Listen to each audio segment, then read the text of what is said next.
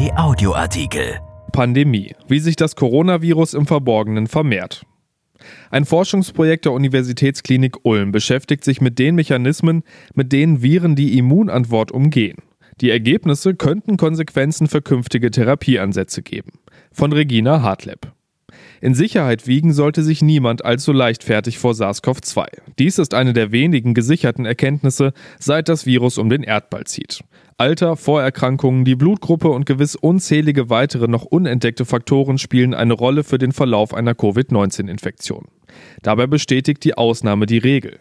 Weder können sich Jüngere in Sicherheit vor dem Virus wiegen noch Kerngesunde. Umgekehrt wiederum muss nicht zwangsläufig jeder Bluthochdruckpatient oder jeder Mensch über 60 schlimm erkranken. Aber warum nimmt die Infektion so unterschiedliche Verläufe? Warum erleben manche Menschen Covid-19 als unspektakuläre Erkältung, andere dagegen kämpfen plötzlich mit lebensbedrohenden Entzündungsreaktionen? Mediziner beobachten vor allem zwei Phasen des Krankheitsverlaufs. Eine meist mildere Anfangsphase, die bei der Mehrheit nach ein bis zwei Wochen ausgestanden ist. Allgemeine Erkältungssymptome wie Husten, Halsschmerz und Fieber gehören dazu. Erst nachdem diese ersten Anzeichen abgeklungen sind, nimmt die Infektion bei manchen Patienten einen schweren Verlauf. Es treten dann entzündliche Herde in den Organen auf, die vor allem die Lunge schädigen. Letztlich muss das Virus immer eine entscheidende Hürde überwinden. Es muss unsere Immunabwehr irgendwie austricksen. Nur dann kann sich ein Erreger im Körper erfolgreich vermehren. Dies gilt auch für die unterschiedlichen Arten von Coronaviren. Je besser und früher das Immunsystem agiert, umso harmloser der Verlauf. Gefährlicher ist es, wenn es den Coronaviren zunächst gelingt, die menschliche Abwehr so zu umgehen, dass sie sich ungestört vermehren können. Dann kann die Viruslast plötzlich enorm hoch werden und es kommt zu einer überschießenden Abwehrreaktion des Immunsystems. Dies führt dann zu den schweren und mitunter tödlichen Krankheitsverläufen. Am Institut für molekulare Virologie an der Ulmer Universitätsmedizin untersucht man dieses Phänomen näher. Dort beschäftigt sich ein Team von Wissenschaftlern und Professor Frank Kirchhoff mit den Ursachen für die unterschiedliche Pathogenität der Viren. Sie liegen nach Ansicht der Forscher wahrscheinlich sowohl in der körpereigenen Immunantwort des Menschen als auch in den viralen Eigenschaften selber.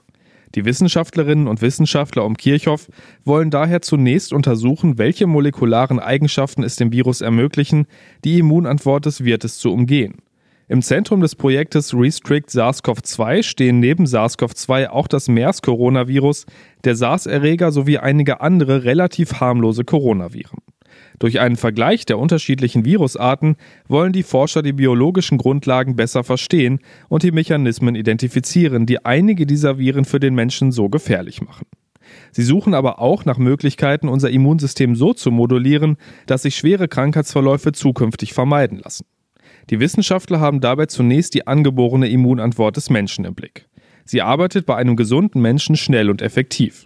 Alles, was der Körper als fremd erkennt, Bakterien, Viren, Pilze, Partikel, wird von Fress- oder Killerzellen angegriffen und vernichtet. Dies geschieht innerhalb weniger Stunden oder Tage. Auch die Aktivierung von Entzündungsreaktionen ist Teil der angeborenen Immunantwort und trägt dazu bei, Krankheitserreger wirkungsvoll zu bekämpfen. In Zellkulturen analysieren die Ulmer Forschenden, wie verschiedene Viruskomponenten die unterschiedlichen Faktoren der angeborenen Immunantwort manipulieren, um sich in den Wirtszellen zu vermehren. Darüber hinaus gehen sie der Frage nach, inwieweit sich SARS-CoV-2 während der bestehenden Pandemie an den Menschen anpasst und somit möglicherweise seine Ausbreitung beschleunigt.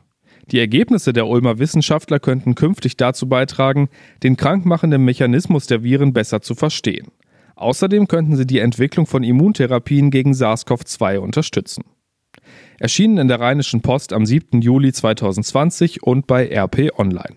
RP Audioartikel. Ein Angebot von RP Plus.